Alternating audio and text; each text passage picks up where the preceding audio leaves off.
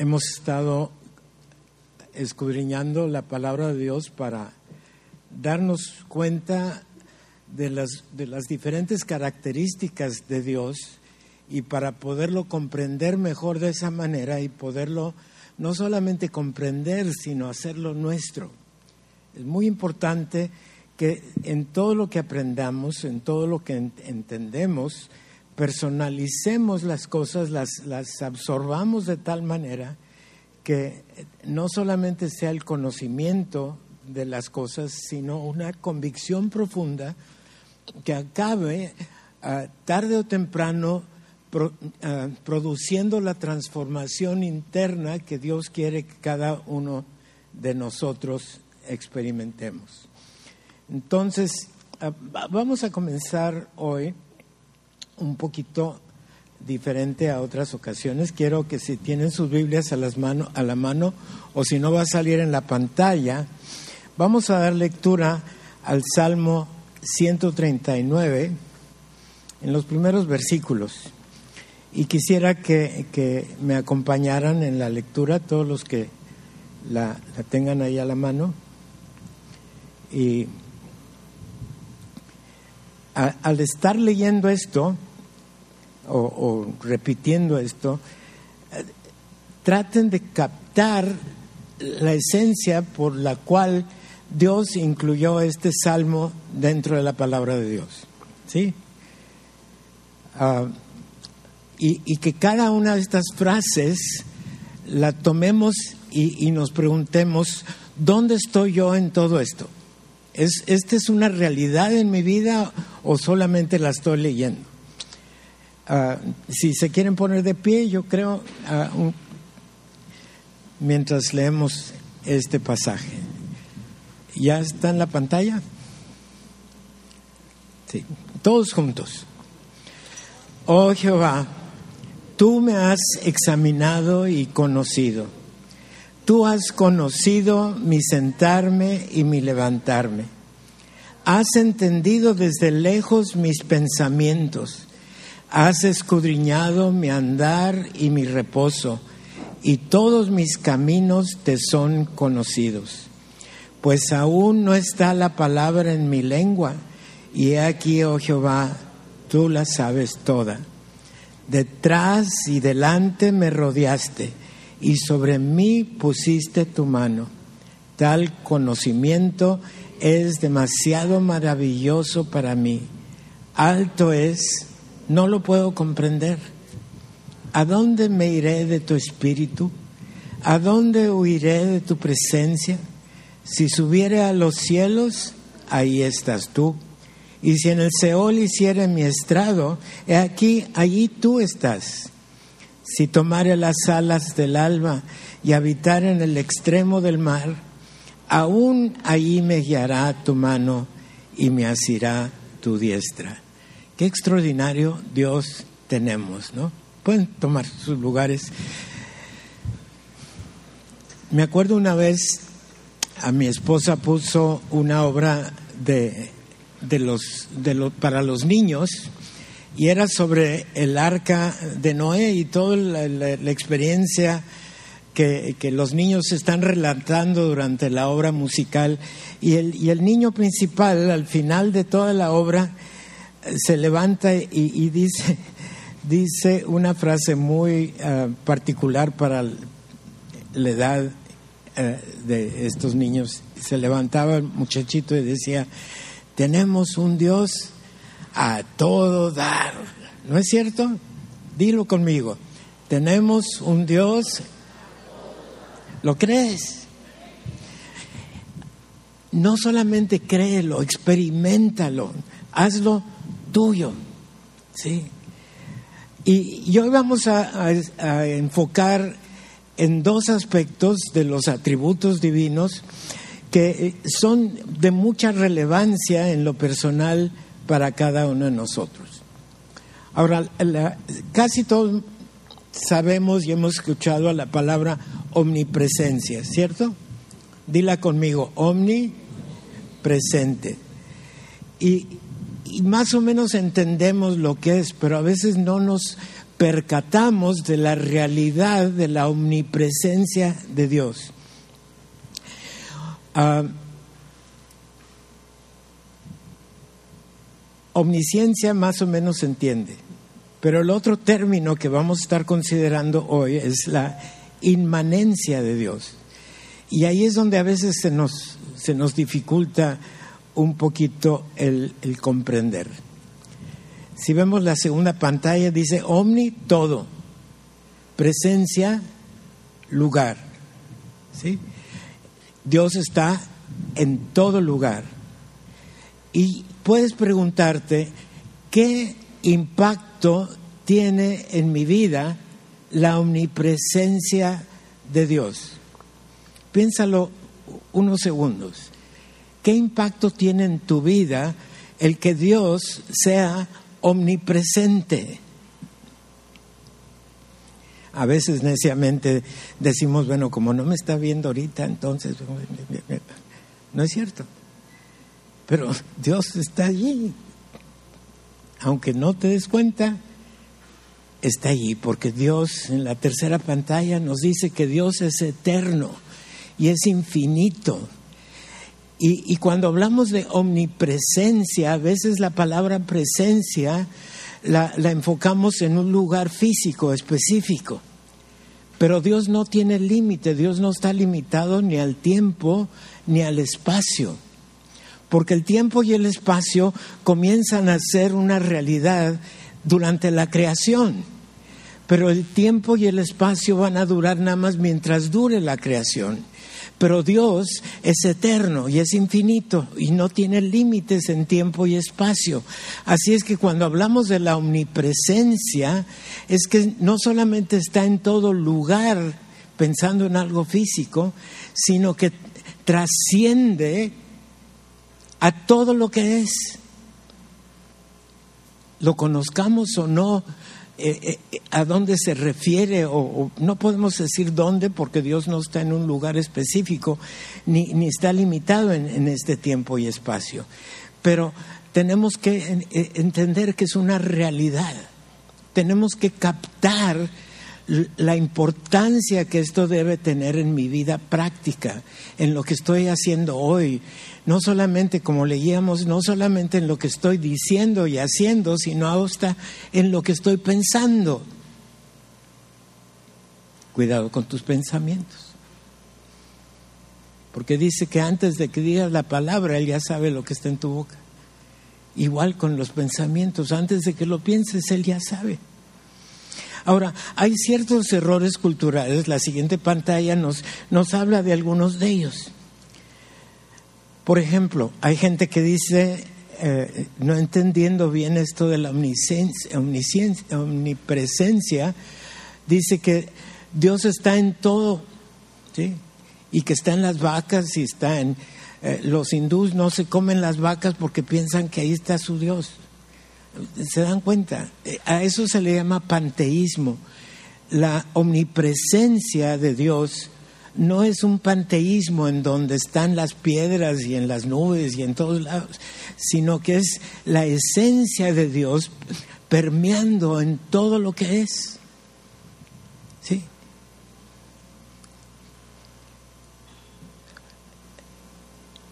Se nos olvida que Dios es y es una persona.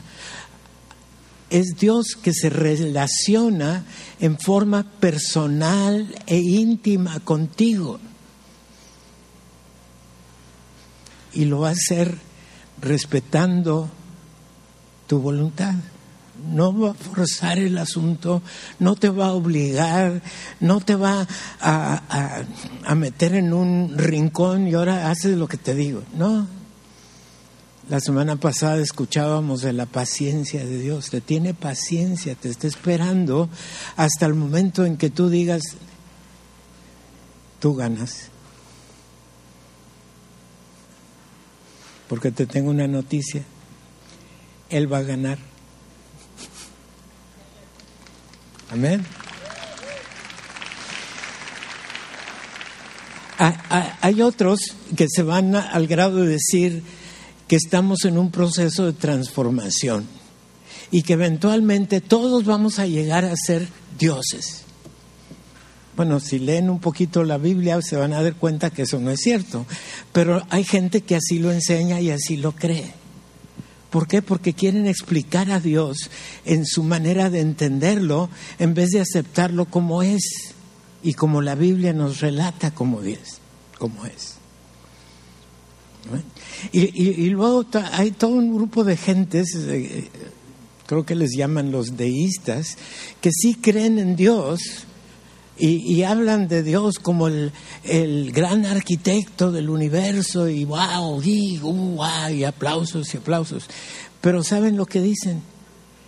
Que hizo todo lo que hizo, hizo toda la creación, pero cuando terminó se fue de vacaciones. Y ven a Dios como un Dios lejano. Unos que no lo ven tan lejos dicen, bueno, hay el que está arriba, te tengo noticias. Está arriba, está abajo, y si eres creyente está en ti. Así es que, ¿para dónde te haces? Amén. Cuidado de no caer en estos errores que, que la cultura a veces nos, nos enredan en sus pensamientos y nos vamos por tangentes en vez de aceptar lo que con claridad y sencillez la palabra de Dios nos enseña porque es la Biblia nuestra única fuente de fe y de doctrina. Di conmigo, la Biblia es la única fuente de fe y de doctrina. Todo lo que el hombre o la cultura o la sociedad nos pudiera estar diciendo diferente a lo que la Biblia nos dice, no va con nosotros. Ahora, hay un relato de cuando Moisés estaba en el desierto y Dios le habla a través de una zarza ardiendo. ¿Se acuerdan de la historia? De repente está ahí Moisés cuidando sus ovejas y, ve esta zarza que estaba ardiendo y que no se consumía y se acerca para ver cómo es posible y ahí le habla Dios.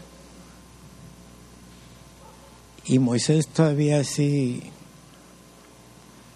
queriendo hacerse el muy conocedor. Recordemos que había estado 40 años estudiando en el palacio de Faraón y ve tú a saber cuántas mentiras le, le enseñaron. Y después Dios se identifica. Y Moisés le dice, ¿y, cuál de todos los dioses eres? ¿Cómo te llamas? ¿Quién eres? ¿Qué le contesta Dios? a Moisés, yo soy, ¿cómo que yo soy? ¿Sí? Yo soy el que soy, no hay otro. Y a ti te está diciendo, yo soy el que soy, deja de andar pajareando por, por ningunía y, y entiende, Dios es Dios. Ahora, la Biblia nos enseña que a veces Dios se presenta en diferentes maneras, así como se le presentó a Moisés en una zarza ardiendo. A veces se presenta eh, representado en, un ser que pudiéramos eh, identificar como, un ser humano. Y a eso la Biblia les llama, eh, es una teofanía. Por ejemplo, ¿se acuerdan cuando Dios le viene a advertir a Abraham acerca de lo que estaba pensando hacer en Sodoma, ¿cómo se presenta Dios ante Abraham? ¿Se acuerdan? Pues algunos dicen que eran tres ángeles, pero ahí la Biblia no dice que eran ángeles, dice que eran tres personajes. Y, y yo quiero pensar que es una de las otras formas, aunque ya está insinuado y explicado en muchos otros lugares antes y después de este evento, pero yo puedo ver una manera en que Dios nos está diciendo, ahí estoy yo con Abraham como Padre, Hijo y Espíritu Santo. Porque saben, cuando está conversando con, con Abraham, Dios habla en, los, en el singular, no habla en el...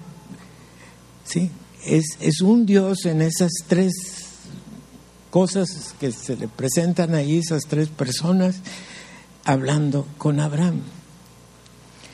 tenemos que entender que Dios, y lo vamos a estudiar más adelante, Dios es soberano, Dios eh, es el que decide cómo, cuándo y por qué se, te, va a presentar aquí a ti en cualquier circunstancia que Él decida que es necesaria.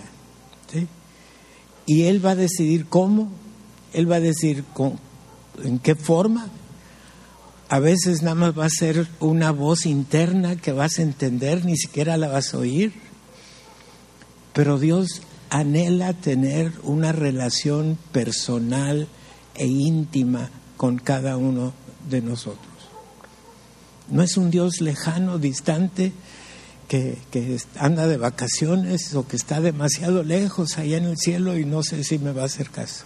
No, está dentro de ti, atento a tu necesidad, atento a tus inclinaciones, está actuando en tu vida, está transformándote. Dice ahí en 2 Corintios 3, 18 que nos va transformando de gloria en gloria. O sea, no nos deja, nos encuentra y no nos deja igual, nos va cambiando a medida que lo dejamos que Él nos cambie porque siempre va a respetar la voluntad del hombre.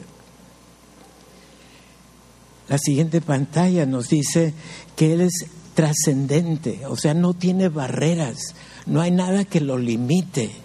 ¿Sí? Tú puedes decir, yo no creo en Dios, eso no quiere decir que Dios no esté allí. ¿De acuerdo? Está allí y tú, y tú le interesas y le interesas no en una forma general, le, le interesas en una forma personal, porque Él conoce tus anhelos, Él conoce tus necesidades, Él conoce todo.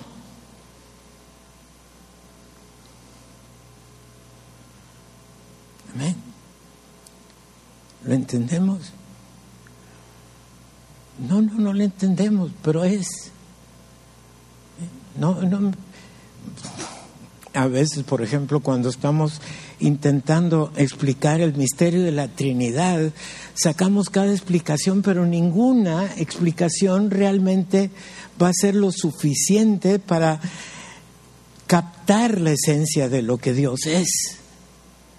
Y hablamos de sus atributos, hablamos de, diferentes características, pero tenemos que entender que Él está consciente de todo él conoce tus pensamientos. Nada se escapa de Dios, ni hay lugar alguno donde te puedas esconder.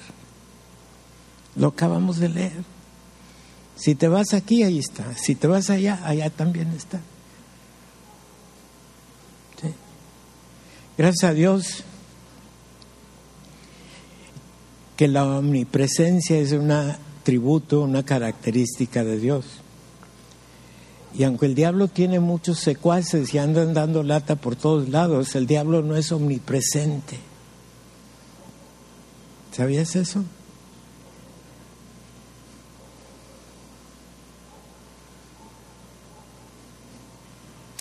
A veces le damos más virtudes al diablo de las que lo tiene. Ahora, Vamos a ver eh, un pasaje, creo que el que sigue es Daniel 4, ¿lo tienes?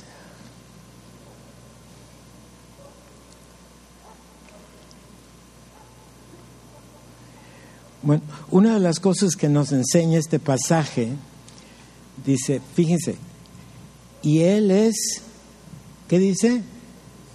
Pero ese es el de Colosenses, no hay uno de Daniel. Bueno, el de Daniel, si ya, si se me pasó ponerlo, el de Daniel dice que hace todo lo que ha determinado hacer desde un principio. Dios no hace las cosas por accidente o por resolver problemas de momento. Él tiene un plan, es parte de, ahí va el, el comercial, es el curso que estamos viendo en la escuela dominical y espero ver a más de ustedes ahí.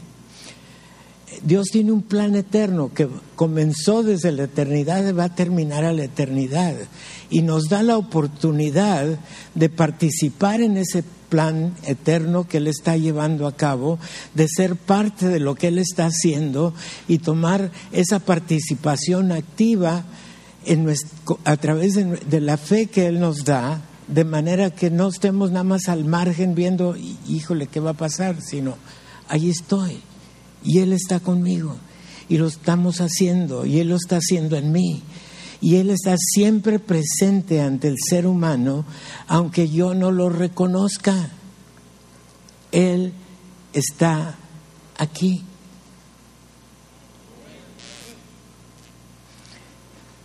Cuentan un, un, relato de un papá que ya no aguantaba a los hijos, unos chamaquitos, y eran bien tremendos.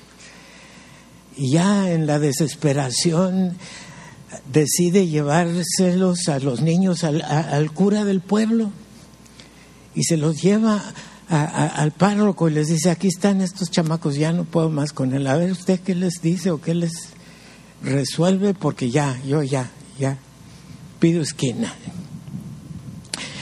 Y, el sacerdote lo sienta ahí en la oficina y están ahí esperando que se desocupe porque va a venir a hablar con ellos.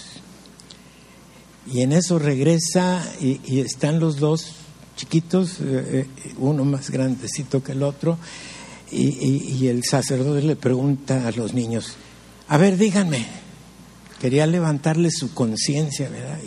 Díganme, ¿dónde está Dios? Y los dos niños se voltean a ver uno al otro y de repente el mayorcito cojo a su hermano y salen corriendo. Y van a dos, tres cuadras y se esconden detrás de unos matorrales y el, chico le pregunta al, grande, oye, ¿por qué corrimos? Dice, es que ese señor perdió a Dios y nos echa la culpa a nosotros. Dios está aquí. Dios está en todo lugar. Dios está.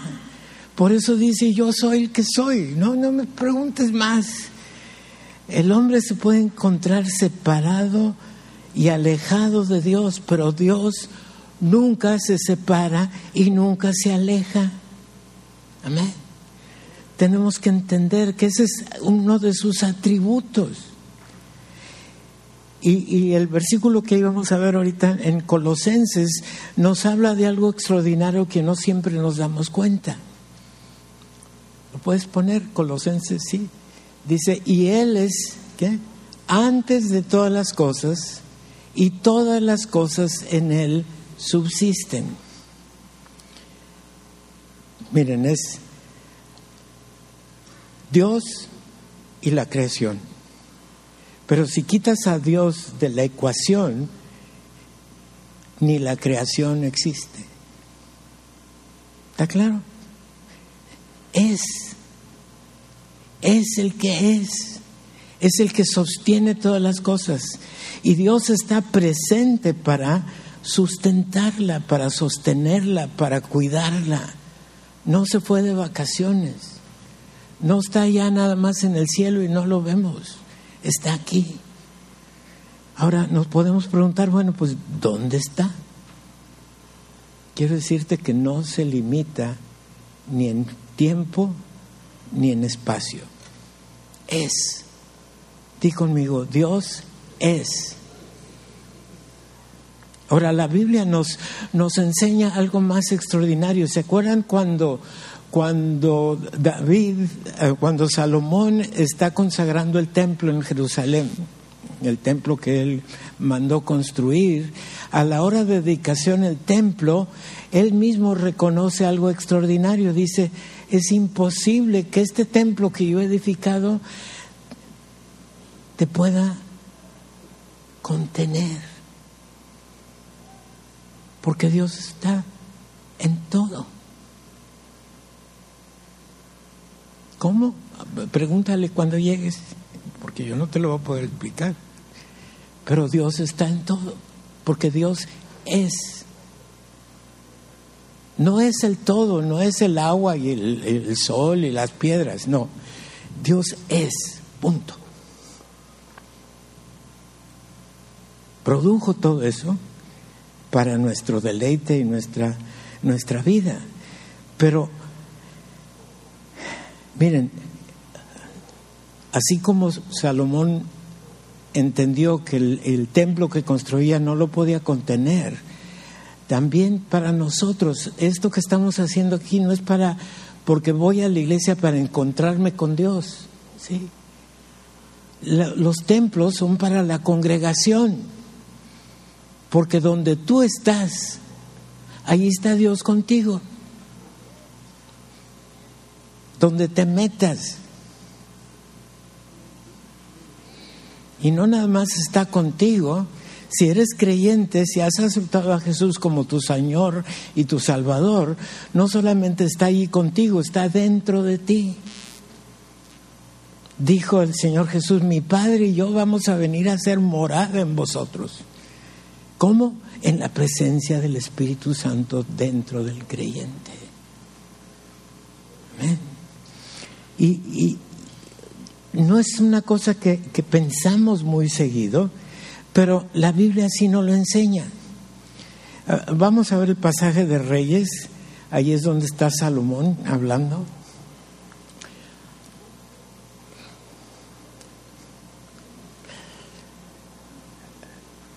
Paciencia.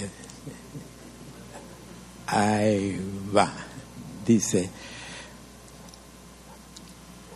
Pero, dice Salomón, ¿Es verdad que Dios morará sobre la tierra?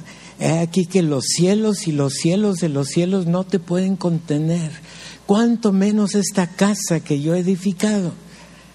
Ay, estamos haciendo esto para la conveniencia nuestra, no tanto porque aquí, va, aquí nos vamos a venir a encontrar con Dios. ¿Saben por qué? Porque cuando nos reunimos, en verdad aquí está Dios con nosotros, pero en tu recámara, en la sala de tu casa donde tú te encuentres, allí está Dios. Ahora, el beneficio de reunirnos es para nuestro beneficio. No le vamos a quitar o poner más a Dios con reunirnos. Los que nos beneficiamos somos nosotros. Y los felicito que tuvieron a bien a enfrentarse al frito y, estar aquí porque el, calor de la comunidad de creyentes es algo que también Dios utiliza para darnos ese sustento. Y miren lo que dice Hechos 17:24. ¿Lo, ¿Lo alcanzan a leer? El Dios que hizo el mundo y todas las cosas que en él hay, siendo Señor del cielo y de la tierra, no habita en templos hechos por manos humanas. ¿Lo podemos entender? Por eso, si Dios quiere que vivamos como una comunidad de creyentes, no puede ser suficiente nada más ser comunidad de creyentes unas cuantas horas o minutos a la semana. Porque si bien Dios está donde tú estés, Él se deleita en que estemos juntos. Es como, como cuando un padre quiere estar con sus hijos. Somos sus hijos. Y es mucho más satisfactorio para el padre ver a sus hijos juntos que verlos individualmente ya desde un punto de vista humano. Y, vamos a ver qué dice el Evangelio de Juan en el capítulo 4. Dice, mas la hora viene y la hora es cuando los verdaderos adoradores adorarán al Padre en espíritu y en verdad, porque también el Padre tales adoradores busca que le adoren en espíritu y en verdad. No venimos para ser entretenidos, no venimos para pasar un rato disfrutando la compañía de nuestros amigos.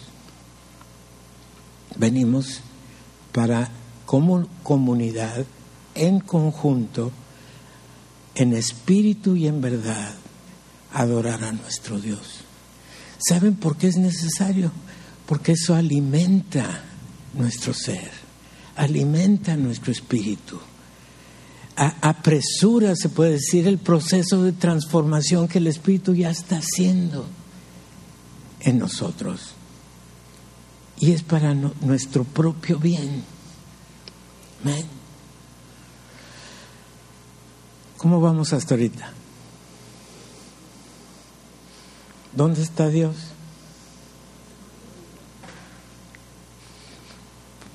Levanta así la mano y di, Dios está aquí. ¿Lo crees? Más vale que te des cuenta, porque allí está. ¿sí? Y, ahora, ah, ya, ya me lo terminamos, pero tenemos que entender esta otra palabrita, la inmanencia. Porque fíjense, la, inmanencia de Dios está hablando no solamente de su presencia, sino de una presencia activa. No nada más está Dios en ti, Dios está haciendo algo en ti continuamente. A veces lo queremos detener, a veces le decimos, Señor, espérate un ratito, esa parte no me la toques todavía. Pero eso es una necedad, porque lo que Dios quiere hacer contigo y para ti y en ti es para tu beneficio.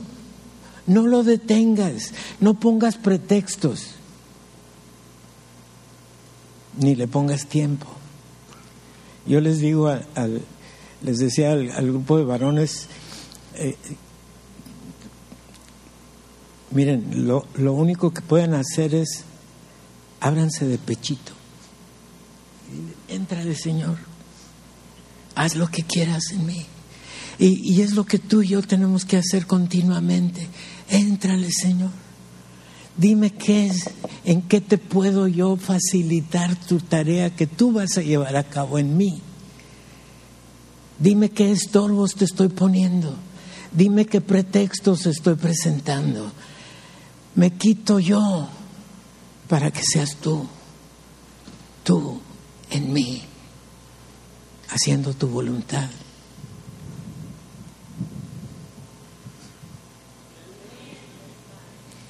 es, importante porque no solo está presente, está activo dentro y fuera de la creación y eso te incluye a ti.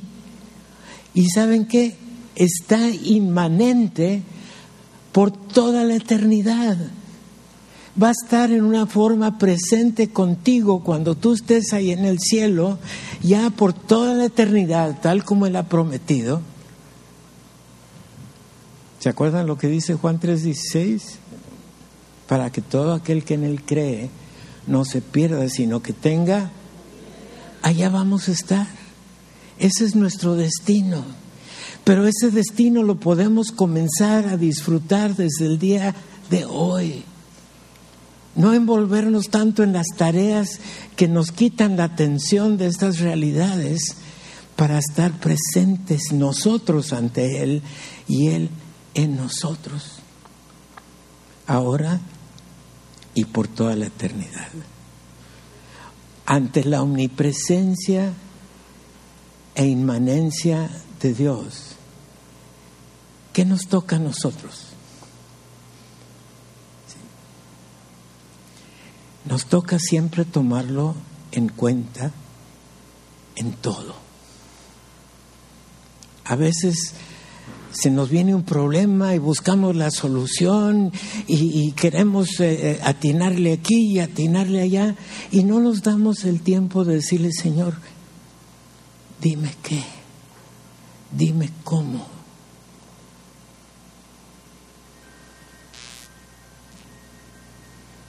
Cuando tenemos problemas en el trabajo, Señor, dime qué. Si el jefe está refunfuñón, Señor, dime, ¿y ahora qué? O si tenemos problemas en la casa, con la familia, con la esposa, etcétera, Señor, dime, dime cómo le hago.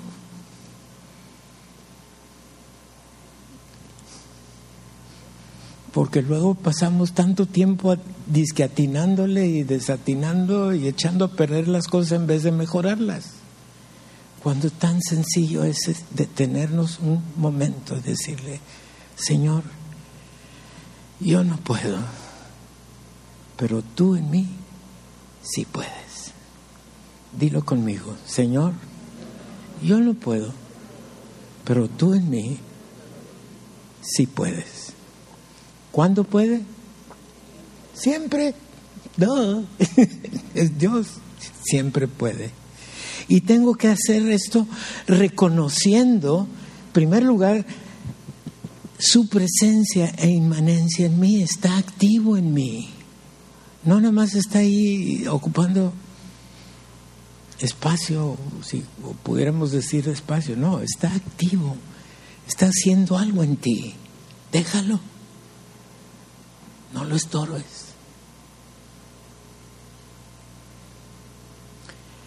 Y cuando nos comenzamos a dar cuenta de la omnipresencia e inmanencia de Dios, nuestra respuesta no puede ser otra más que de gratitud de reconocimiento. Gracias, Señor.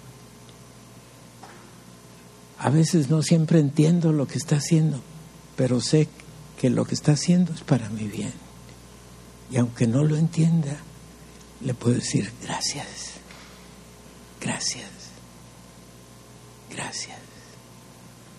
Dilo conmigo, gracias. Gracias. Esa, es, esa debe ser nuestra vida.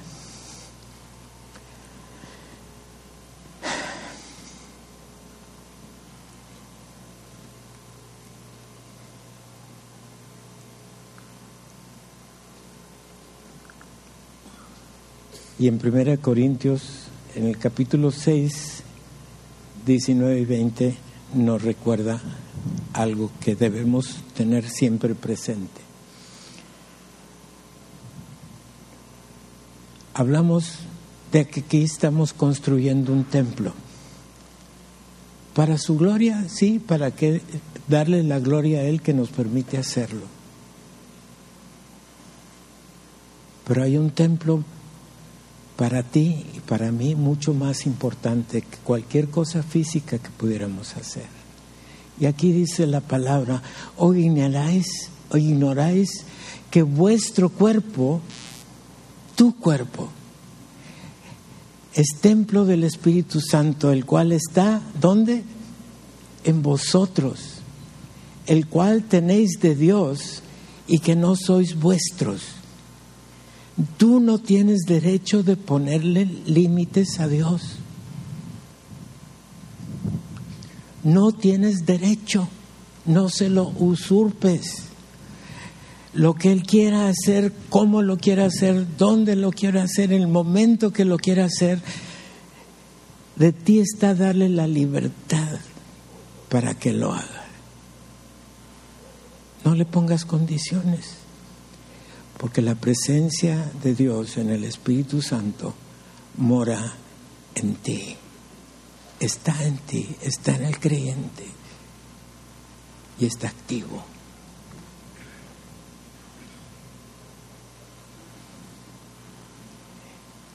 El catecismo de Westminster comienza haciendo una pregunta.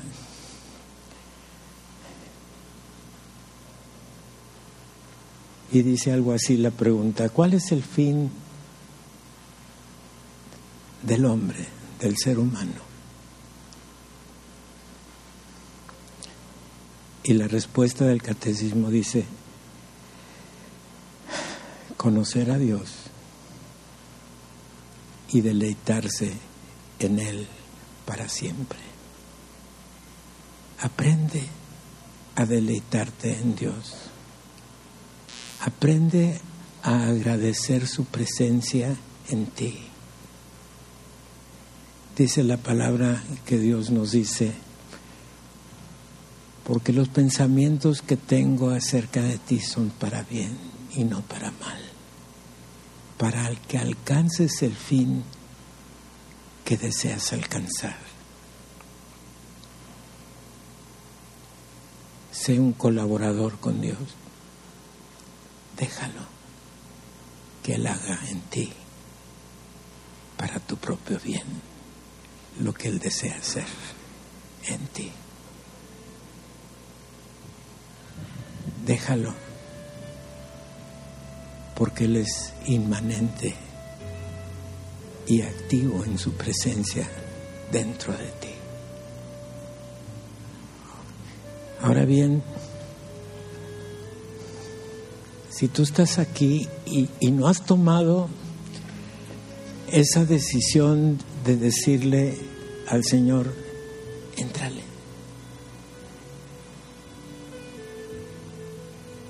Tómame, soy tuyo. Le voy a pedir a que todos cierren sus ojos un momentito. Si hay alguien aquí que le quiera decir eso al Señor, Señor, aquí estoy, a mi vida, toma el control de mi vida. Quizá no lo entiendo del todo, pero sé que es lo que más me conviene. Si tú estás tomando esa decisión, levanta tu mano y dile, aquí estoy Señor, hazlo conmigo.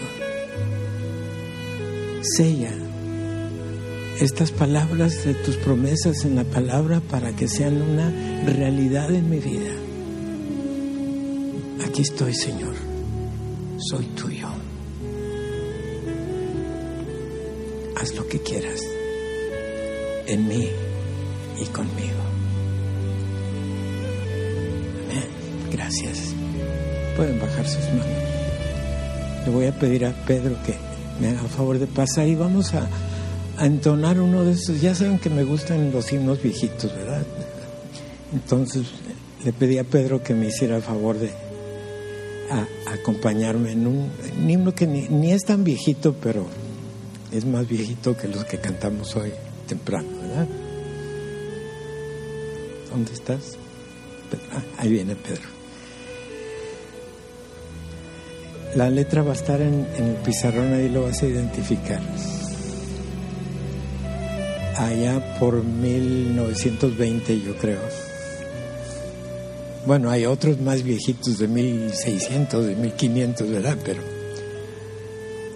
Señor mi Dios, al contemplar los cielos, el firmamento y las estrellas mil al oír tu voz en los potentes truenos y ver brillar el sol en su cenit, mi corazón entona la canción, cuán grande es Él, cuán grande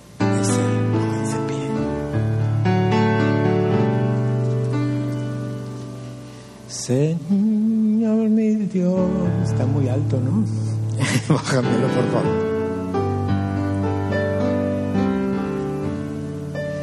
Señor mi Dios, al contemplar los cielos, el firmamento